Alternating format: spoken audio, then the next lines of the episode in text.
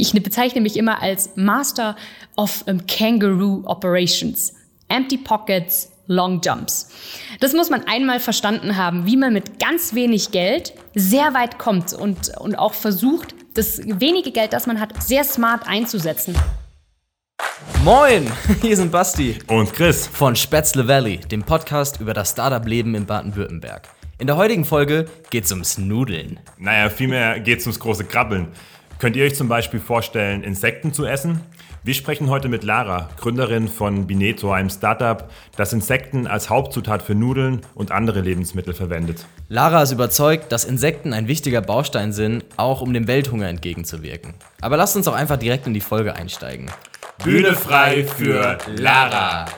Ja, also erstmal vielen Dank für die Einladung. Ich freue mich riesig, dass ich mit euch beiden schnacken darf hier in Spätzle Valley. Also ich komme nicht aus dem Spätzle Valley, ich komme äh, vom Bodensee, von, von Singen und ich bin mittlerweile 28 Jahre alt und die Gründerin von Beneto Foods. Ähm, ich habe im Endeffekt direkt nach dem Studium gegründet, sozusagen direkt von der Hochschule ins Gründerzentrum. Genau, und das mache ich jetzt seit äh, 18 Monaten. Hier, Lara, sag mal heute, wir werden ja ein bisschen mit dir über Insekten schnacken. Ähm, deswegen haben wir uns eine super catchy Einstiegsfrage überlegt. Wenn du ein Insekt wärst, welches Insekt wärst du dann und warum? Also ich glaube, ich wäre eine Biene. Und zwar eine weibliche Biene. Ich wäre eine Honigbiene, weil ich bin von den Bienen tatsächlich sehr fasziniert, weil einfach zwei Drittel unserer Lebensmittel von den Bienen tatsächlich abhängen. Und ähm, Albert Einstein hat ja auch schon gesagt, wenn die Bienen aussterben, dann hat die Menschheit vielleicht noch so ungefähr vier bis sechs Jahre, um, äh, um zu überleben, wenn sie dann überhaupt überlebt. Das finde ich einfach eine, eine Wahnsinnsgeschichte, wenn man überlegt, dass einfach von so einem kleinen Insekt unsere Menschheit teilweise auch abhängt. Und genau, ich wäre tatsächlich eine Biene, die von äh, Blume zu Blume fliegen darf. Okay, also Lara wäre gerne Biene, aber hier soll es heute nicht um Bienen, sondern vielmehr um Grillen gehen. Um zu verstehen, worum es bei Bineto wirklich geht, schicken wir Lara jetzt in den Aufzug zum Elevator Pitch. Beneto Foods entwickelt, produziert und vertreibt High-Protein-Food aus Grillenmehl. Und im Mai 2019 sind wir gestartet mit Benetos High-Protein-Pasta. Eine Nudel, die 40% Protein dank ökologisch angebauter Grillen enthält.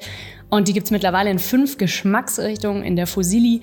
Und weitere Produkte sind in Planung. Und das Ganze machen wir, weil Grillen und damit Insekten eine alternative, nachhaltige Proteinquelle darstellen. Jetzt fragt man sich natürlich so ein bisschen, warum ist es ausgerechnet jetzt Zeit, die Nudeln neu zu erfinden? Was ist denn das Problem eigentlich, was du, was du damit quasi lösen möchtest? Was ist the big picture? Genau, also ähm, das Big Picture ist ganz bestimmt nicht die kleine Nudel und die Fusilli, ähm, was viele im Übrigen unter Spiralnudel äh, kennen. Das große Problem, das wir haben, ist, dass unsere Menschheit immer, immer größer wird. Wir steuern äh, bald auf 10 Milliarden Menschen hin. Und die große Frage ist, äh, wie kriegen wir alle ernährt? Ähm, die Sache ist nicht, dass wir zu wenig Lebensmittel haben. Wir haben momentan tatsächlich eher ein Verteilungsproblem auf, auf der Welt. Aber nichtsdestotrotz, ähm, wenn man sich überlegt, dass in der Landwirtschaft zwei Drittel unserer Flächen ähm, für die Viehwirtschaft benutzt werden, und zwar für die Futtermittelproduktion dieser Rinder und, und Schweine, und da, da fragt man sich irgendwann, ja sag mal, wie soll das denn in 2050 werden, wenn wir jetzt schon einfach an planetare Grenzen stoßen und unsere Kapazitäten jetzt schon am Limit sind? Und ähm, das ist einfach die große Frage, wie kriegen wir in 2050 10 Milliarden Menschen nachhaltig ernährt und damit auch mit Proteinen versorgt? Weil Proteine sind lebensnotwendig. Jetzt hattest du so ein bisschen angesprochen, dass, dass bei Fleisch zum einen das Problem eben ist die, die, die massive Fläche, die man einfach braucht. Fleisch ist, glaube ich, noch an ganz, ganz vielen anderen Fronten einfach ein riesiges Problem. Ja, also ich meine, grundsätzlich, wenn wir über, über Fleisch reden, weil Fleisch ist für die meisten eigentlich, wenn sie an eine Proteinquelle denken, denken sie an Fleisch. So, das ist eigentlich auch in, in unseren Kulturkreisen so die, die primäre Bezugsquelle neben Milchprodukten, neben Fisch, ähm, neben Eiern. Und dann kommen natürlich erst mit, mit deutlichem Abstand erstmal Hülsenfrüchte beispielsweise wie Soja, Erbsen. Und ich könnte, glaube ich, jetzt zwei Stunden allein ein Referat darüber halten, was es alles äh, für Facts gibt über die, über die Fleischindustrie. Zwei Stunden haben wir leider nicht Zeit in diesem Podcast, aber dafür gibt es jetzt hier Laras Top 3 Facts zum Thema Fleisch. Willkommen bei der neuen Game Show. Krasse Fakten über Fleisch, die total krass sind, die wir aber jedes Mal vergessen, sobald wir beim Einkaufen vom Kühlregal stehen. Was mich richtig krass schockiert hat, ist eigentlich die Erkenntnis, ähm, dass die USA so viel Gülle produziert, dass sie nicht wissen, wohin damit und sie fangen an, beziehungsweise machen es schon seit Jahren, die Gülle in die Luft zu sprühen. Moment. Ähm, das ist unglaublich. Es gibt äh, da Schweinegürtel, ähm, die besteht, die Luft besteht da aus Gülle und es ist, es ist Wahnsinn eigentlich. Was ich zum Zweiten, was ich unglaublich äh, traurig finde, ist, ähm, dass die Sojaplantagen in Südamerika, die sind ja ganz stark vernetzt mit der Fleischindustrie. Wieso? Weil unsere unsere ähm, Nutztiere, die fressen, also die brauchen Proteine, um schneller zu wachsen, um mehr Leistung ähm, zu, zu bringen. Und die wiederum werden mit Soja gefüttert. Früher ja auch mit Fischmehl und mit Tiermehl. Dann kamen ja aber ganz starke BSE-Skandale hervor, weshalb man sich gedacht hat, ups, wir brauchen eine neue Futtermittelquelle. Das ist jetzt Soja. Und Soja ähm, zerstört in, in Südamerika einfach die, die Lebensgrundlage von indigenen Bevölkerungen. Ähm, und gleichzeitig zerstört es äh, unsere grüne Lunge der Erde. Und das ist richtig fatal. Zumal auch einfach die Bevölkerung vor Ort, die wird enteignet, nur damit äh, Großgrundbesitzer ähm, sagen, okay, das ist jetzt unser Land, wir bauen jetzt hier einfach mal Soja an.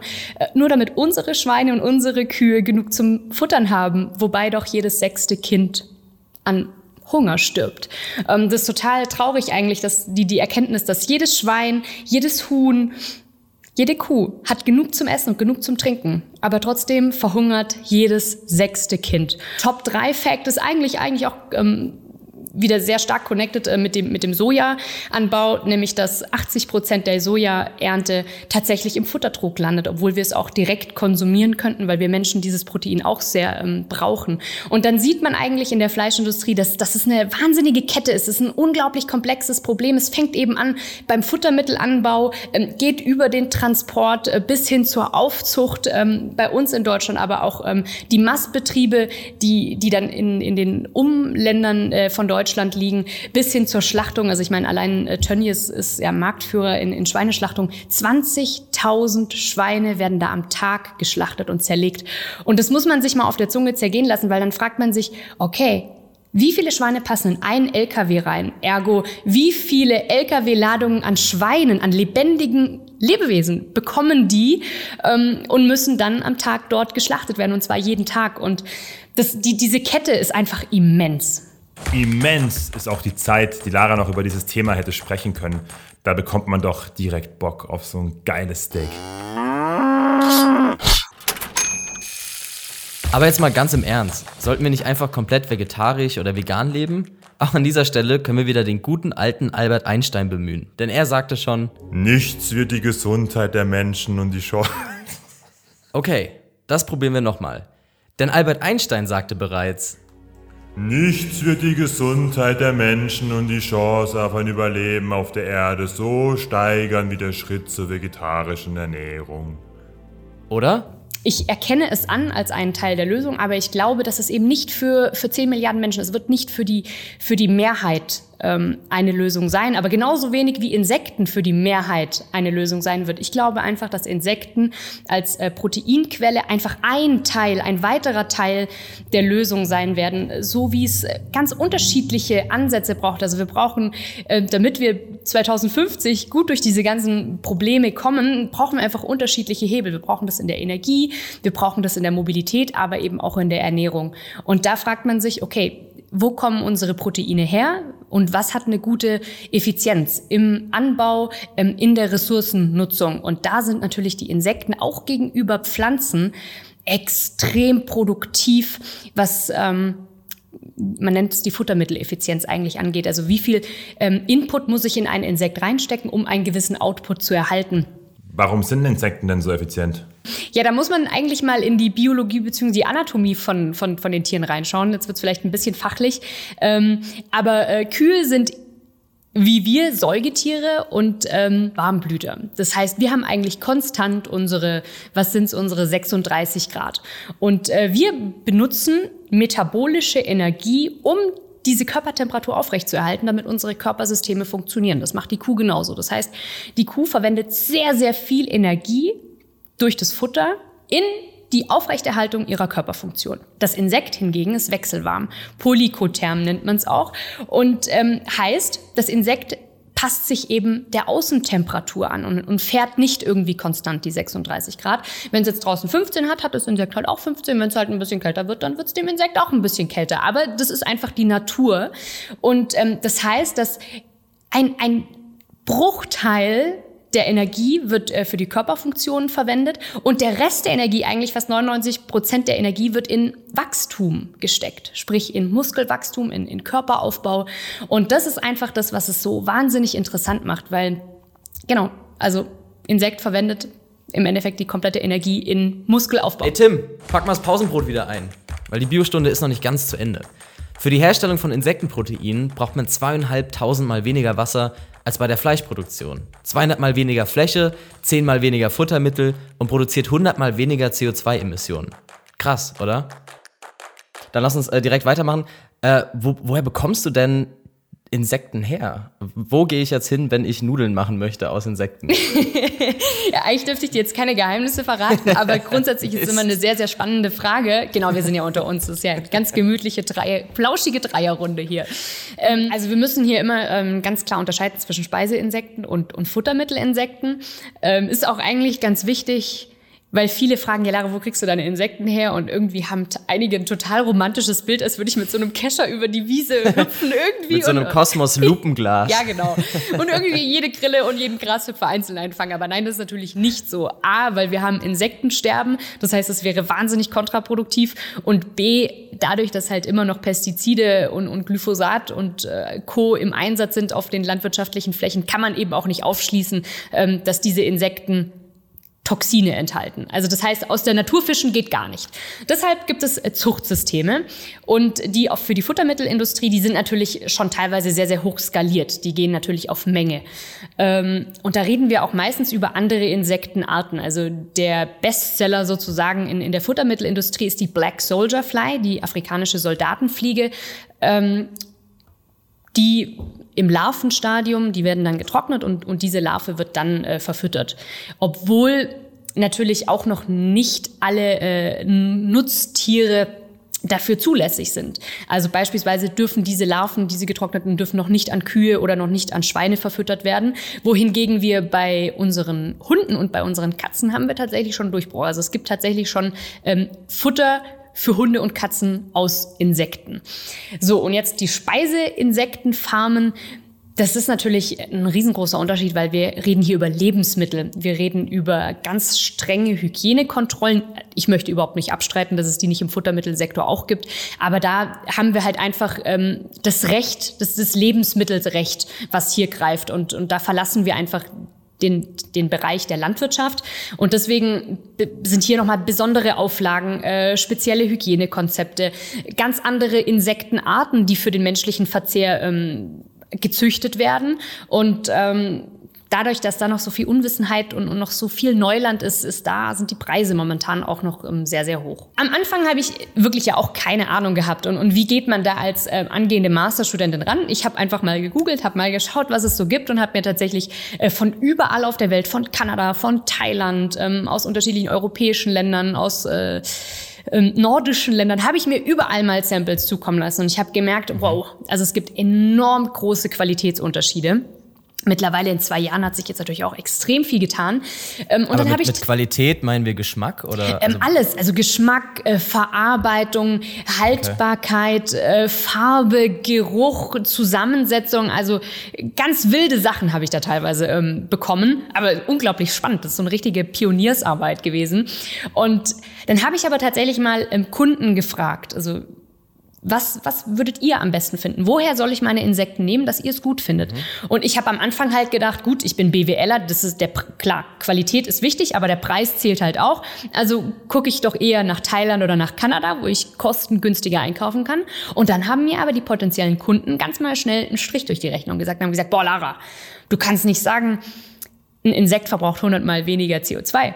Und dann auf der anderen Seite lässt du es aus Kostengründen einmal um die halbe Welt schippern und verbrauchst mhm. wahrscheinlich dann dreifach so viel CO2. Habe ich mir gedacht, hm, stimmt. Ja, also du musst da schon echt ähm, walk the line sozusagen oder walk the talk besser gesagt. Du musst wirklich authentisch bleiben. Und da habe ich gedacht, okay, gut, also dann fokussieren wir uns aufs europäische Festland und um einfach die, die Transportwege so gering wie möglich zu halten, aber dennoch keine einbußenden Qualität zu haben. Und da bin ich natürlich das wird wahrscheinlich jedes Insekten-Food-Startup äh, bestätigen können, bin ich in den Niederlanden hängen geblieben, ähm, weil die wahnsinnig fortschrittlich sind im Insect-Farming-Bereich, speziell auch für Futtermittel. Und seitdem ist das mein Lieferant. Und seit diesem Jahr gibt es aber auch auf dem deutschen Markt eine Neuerung, nämlich ähm, es gibt in Baden-Württemberg tatsächlich die erste zertifizierte Speiseinsektenfarm und wir arbeiten voll darauf hin, dass wir ähm, noch im Herbst oder im Sommer zumindest ein Produkt rausbringen, was completely made in Germany ist. Das heißt auch mit äh, deutschen Grillen. Bevor wir jetzt schon über andere Produkte reden, diese Folge fing eigentlich mit der Frage an, warum es jetzt Zeit ist, die Nudel neu zu erfinden. Warum es jetzt Zeit ist zu handeln und warum Insekten dafür vielleicht geeignet sind, das haben wir, glaube ich, verstanden. Aber warum die Nudel? Ähm, in, in der Ideenfindung habe ich mir echt überlegt, hey, das wäre so super, wenn du mal einen Teller Pasta schlemmen könntest, ohne ein schlechtes Gewissen zu haben. Ich meine, als Frau bist du sowieso die ganze Zeit irgendwie am, am Kohlenhydrate abchecken und denkst dir, oh, wenn ich jetzt die, den Spaghetti-Teller abends um 22 Uhr noch esse, den kann ich mir gleich auf die Hüfte packen. Und damals in meinem Fitness-Lifestyle habe ich gedacht, boah, es wäre so super, wenn da noch Protein drin wäre, hätte ich gleich irgendwie zwei Fliegen mit einer Klappe geschlagen. Und alle anderen Alternativen haben mich irgendwie nicht angesprochen. Und dann kam ich durch mein Studium in, in China eben aufs Insekt, weil ich da schon Insekten gegessen habe.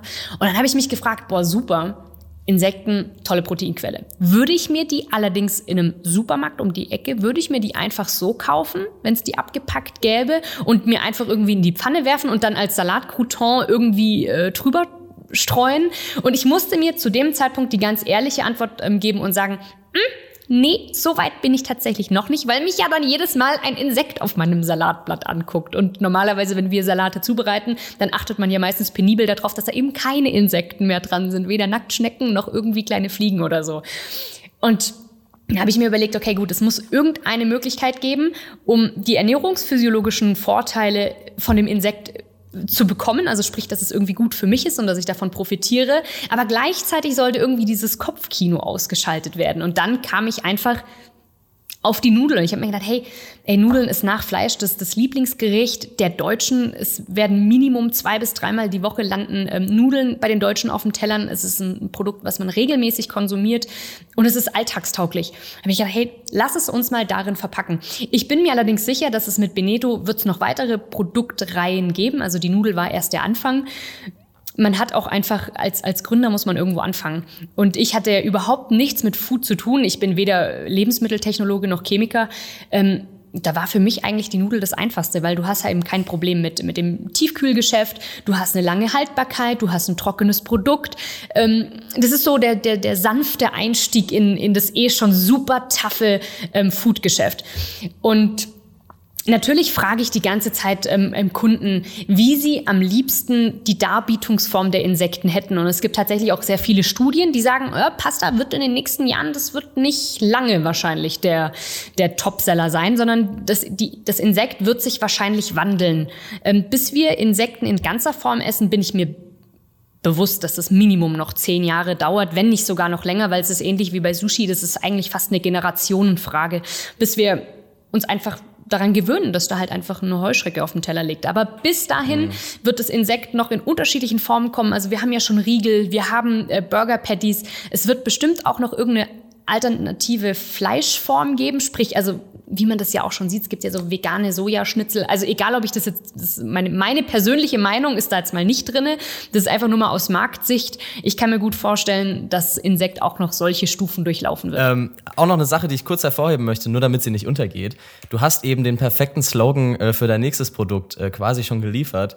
Ähm, vielleicht gibst du uns ja her noch äh, ja, einen, einen, einen Blick in die Zukunft, was das nächste Produkt sein könnte. Aber du hast den schönen Satz gesagt, die Nudel war erst der Anfang. Echt, habe ich das so episch. schön gesagt? Cool. Ja, episch. Ähm, genau. Die, die Nudel war erst der Anfang. Ähm, ich habe tatsächlich ähm, zwei Studentinnen, die bei mir seit Januar äh, ihre äh, Masterthesis schreiben, und zwar in der Produktentwicklung. Und da geht's ähm, zum einen geht's um eine glutenfreie ähm, Pasta und ähm, ein Fitnessbrot tatsächlich. Ähm, ich bin nicht so der Snack-Typ. Ich, also ich grenze mich ganz klar ab ähm, von, von Snack-Geschichten, weil Riegel gibt's schon mehr als genug und da gibt's ein paar andere ganz coole Jungs, die machen das so gut, da möchte ich gar keinen Riegel auf den Markt bringen. Ähm, zumal ich persönlich bin eh keine Riegelesser, passt überhaupt nicht zu mir. Ich bin mehr so, hm, lieber ganze Mahlzeit und äh, Brot essen beispielsweise viele zum Frühstück, viele ähm, als Abendbrot und äh, die Nudel ist eben auch ein, ein so, so ich, ich nenne es immer whole, whole meal, also eben eine ganze Mahlzeit und das ist eigentlich da möchte ich in diesem Segment werde ich definitiv bleiben. Und ähm, natürlich gibt es da noch ein paar andere Sachen, an denen ich tüftel, aber die darf ich jetzt natürlich noch nicht spoilern. Ähm, ich habe mir auch ähm, äh, von Geilen Montag. Grüße an die Kollegen gehen raus, den Podcast mit dir angehört. Und ich fand es da ganz spannend, dass du gesagt hast, du bist ja eigentlich eine One-Woman-Show, wenn ja. man so will. Und sagst oft nach außen wir bei Beneto, also die Mehrzahl, obwohl auch. du alleine bist. Ähm, zum einen würde mich mal interessieren, wie lebt es sich mit gespaltener genau. Persönlichkeit? Genau. Brauchst du Hilfe? Wir kennen hier gute Leute im Haus bei uns. nee, oh, ernsthaft, herrlich. zum einen fände ich es ganz spannend, äh, mal zu erfahren, warum sagst du wir in der Mehrzahl? Und zum anderen, man schafft es ja gar nicht, das alles selbst zu machen. Wie findet man denn, wenn man gerade neu gründet, Leute, die einem Dinge abnehmen, wie Buchhaltung, und so weiter. Vielleicht kannst du da auch nochmal drauf eingehen. Was machst du gerade selber? Was hast du ausgelagert? Und vor allem, ist es rentabel, sowas auszulagern? Okay, ähm, ganz schön viele Fragen auf einmal. Also, wir, richtig, das ist äh, tatsächlich eine sehr witzige Sache. Ich bin da wahrscheinlich ein bisschen schizophren unterwegs, weil ich tatsächlich immer von wir rede. Ähm, so ein bisschen ich und Beneto gleich wir. Ähm, weil ich festgestellt habe, in, in Gesprächen, egal ob es darum geht, ob du Produzenten suchst, ob du mit deinem zukünftigen Verpackungshersteller redest oder ob du mit deinem Steuerberater redest, es kommt einfach besser, wenn du sagst wir. Weil wir suggeriert, dass da ein Team dahinter ist. Und ähm, ein Team bedeutet schon mal per se nach außen hin Erfolg, weil du ja vermeidest. Würde aber, um da eins, sorry, würde aber heißen, sobald du mit einem Investor oder Steuerberater, der mal tiefer reingeht bei dir, würde er mitbekommen, dass du dann doch alleine bist. Ne? Also irgendwann würde es herauskommen, dass du die One-Woman-Show bist. Ah, da, da mache ich auch überhaupt gar keinen Hehl draus. Also ich glaube, äh, spätestens nach fünf Minuten decke ich auf, wenn ich in der Wir-Form rede, ähm, dass äh, wir gleich ich als One-Woman-Show ist. Also ich habe das bisher noch niemandem der nachgefragt hat, habe ich das noch niemandem verheimlicht. Da mache ich überhaupt gar keinen Hehl draus, weil ich dann auch mittlerweile echt stolz drauf bin, was ich als One-Woman-Show schon geleistet habe. Da muss ich mich nicht äh, dahinter verstecken. Und mittlerweile die, die Erfolge und die Meilensteine, die ich schon zu verzeichnen habe, ähm, das muss man erst mir einer nachmachen, ne? Als, als One-Woman-Show. Deswegen keine Verheimlichung. Aber nichtsdestotrotz am Anfang war das halt für mich sehr wichtig, weil ich gemerkt habe, ich komme erst gar nicht in einen, in einen Gesprächs ich komme erst gar nicht in ein Gespräch rein, weil man irgendwie, ich weiß nicht, ob es daran liegt, wenn man vielleicht als Frau im, im Schwabenland nicht wirklich ernst genommen wird oder ich weiß nicht, was das ist. Ich weiß nicht, was das für eine Mentalität ist, aber am Anfang wurde ich halt so ein bisschen abgestempelt, so von wegen, ach komm, ja, die kommt jetzt ja vom Studium und ja, die hat jetzt so ein paar komische Schnapsideen und jetzt lass die mal da drei Monate in ihrem äh, Flurbüro sitzen und dann wird die schon irgendwann mit der Realität kollidieren und dann ist das ganz schnell Geschichte. Und das wollte ich mir halt irgendwie nicht bieten lassen. Und irgendwann habe ich gesagt, gut, also wenn man nicht anders in ein Gespräch reinkommt, dann sage ich halt einfach wir.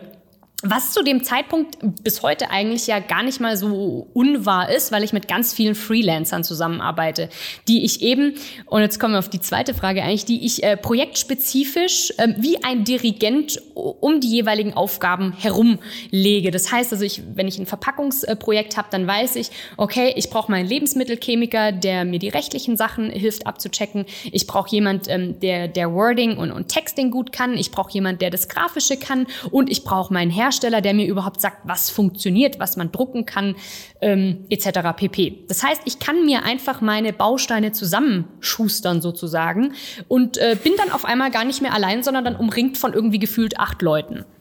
Mal kurzzeitig ja, zumindest. Was du gerade ansprichst, man kommt ja da zwangsläufig alleine gar nicht hin. Ne? Du kannst ja nicht Texten, Branding machen, dann noch ähm, abfüllen und so weiter. Aber wie schafft man das finanziell? Du hast ja keine Investoren drin, da können wir auch gerne mal drauf äh, zu sprechen kommen, wie, wie ich es verstanden habe bisher. Wie, wie schafft man das da, so viele Freelancer reinzuholen und trotzdem noch, sage ich mal, einigermaßen ähm, Kosten neutral zu arbeiten.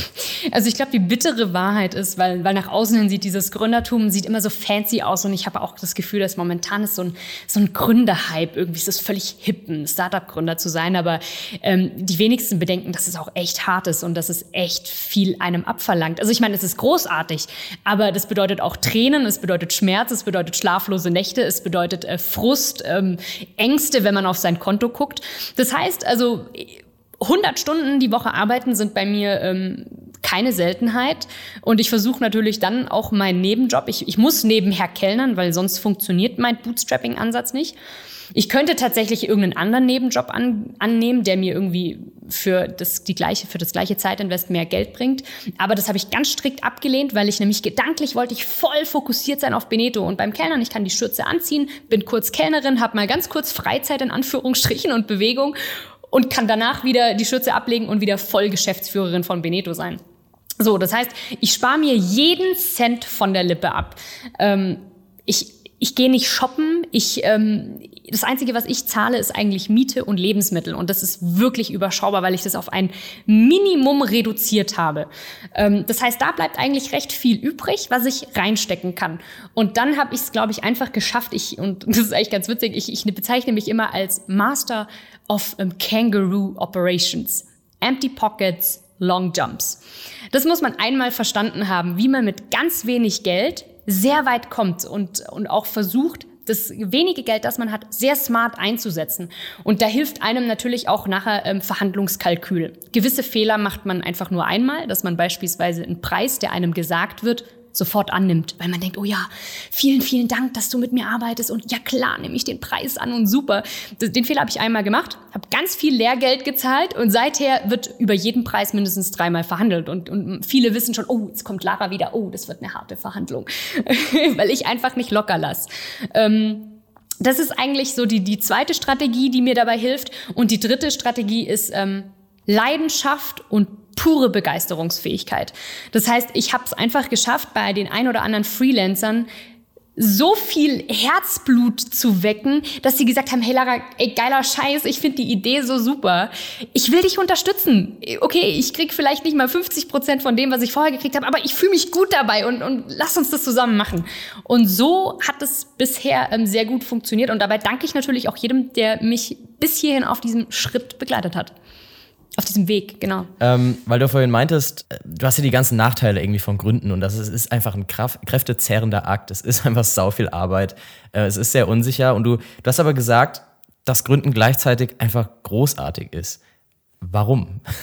ich, ich, ich würde diese Entscheidung äh, jedes Mal wieder fällen.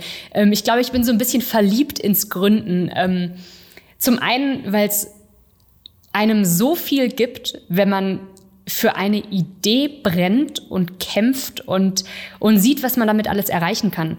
Ähm, ich habe auch schon im Angestelltenverhältnis äh, gearbeitet und ich habe da auch wunderbar funktioniert. Äh, tolle Leistungskurve, super Lerneffekte, darum geht's gar nicht.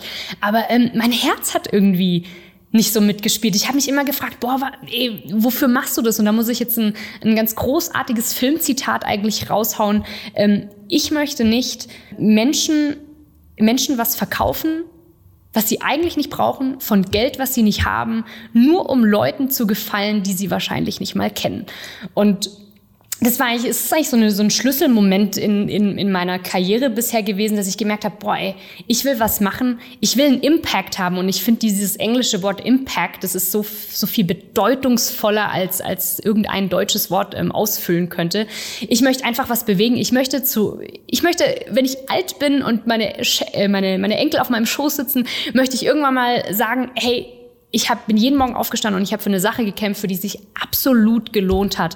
Weil ich mit meinem Kenntnisstand, den ich jetzt habe über unser Weltgeschehen, über gewisse Zusammenhänge, über die Lebensmittelindustrie, kann ich mir nicht mehr morgens in den Spiegel gucken und sagen, hm, jetzt machen wir mal eine geile Karriere mit einem super Beraterjob, fangen wir mal mit 70.000 Euro Einstiegsgehalt an hm, und alles ist gut das kann ich nicht mehr irgendwie. Und deswegen, ich bin auch mit Geld bin ich eigentlich nicht mehr käuflich, weil ich meine, weil ich so intrinsisch motiviert bin, ähm, dass mich das einfach packt irgendwie. Und, und es ist einfach toll zu sehen, was man einfach aus eigener Kraft erschaffen kann, wenn man einfach nur will. Also tatsächlich glauben kann Berge versetzen. Nichtsdestotrotz, die bittere Wahrheit daran ist, hätte ich vor zwei Jahren gewusst, welchen Weg ich durchmachen werde, hätte ich wahrscheinlich aus rationalen Gründen mich dagegen entschieden. Weil, wie ich finde, Gründen ist das Irrationalste, was ein Mensch tun kann.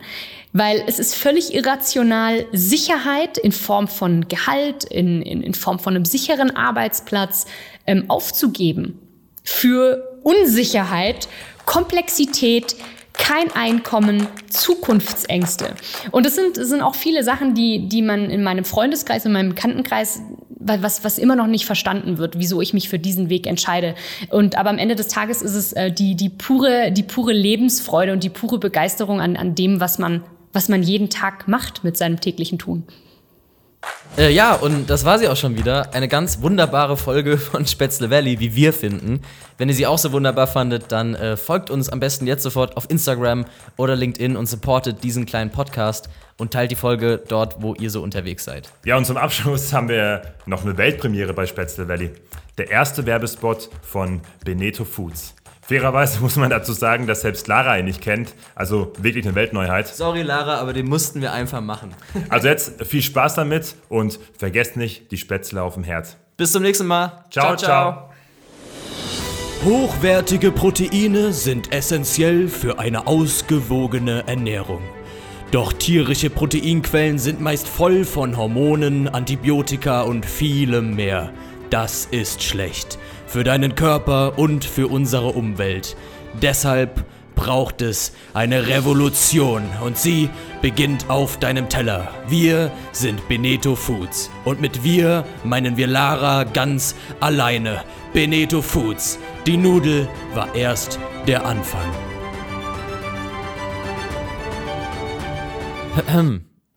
Ihr seid ja immer noch da. Äh, Sehr cool, dann scheint euch die Folge gefallen zu haben. Und für solche wahren Spätzle Valley-Hörer gibt es jetzt noch ein kleines Goodie. Und zwar einen Gutscheincode für die Produkte von Beneto Foods, ähm, über die wir heute in der Folge gesprochen haben. Mit dem Code Cricket Power, alles groß geschrieben, bekommt ihr 10% auf das Online-Sortiment. Aber das war's jetzt wirklich. Also bis zum nächsten Mal. Ciao, ciao.